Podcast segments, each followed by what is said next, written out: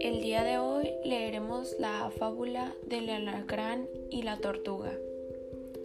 Érase una vez una tortuga que andaba tranquilamente por el campo, cuando de repente la llamó un escorpión.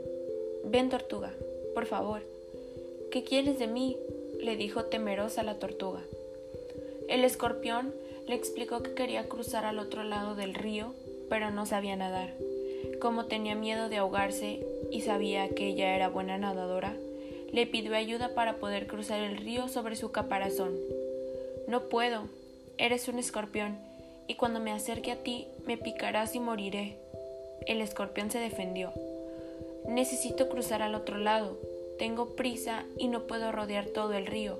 Por favor, ayúdame. Sé que soy un escorpión, pero no tengo la culpa de ser lo que soy.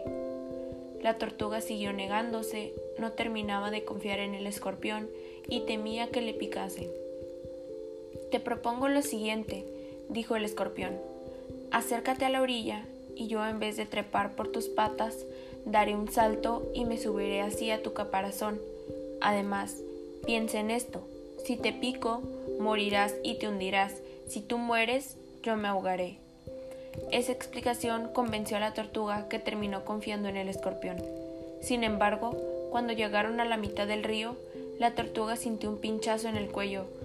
Todo su cuerpo comenzó a dormirse y antes de ahogarse preguntó ¿Por qué lo hiciste? Lo siento, no pude evitarlo. Está en mi naturaleza, contestó el escorpión antes de hundirse también. La fábula del escorpión y la tortuga es una fábula que enseña a los niños que no se puede cambiar a las personas. Podemos engañarnos pensando que puede ser diferente, pero hay personas que terminan hiriendo a otras e incluso a sí mismos, sin importarles las consecuencias.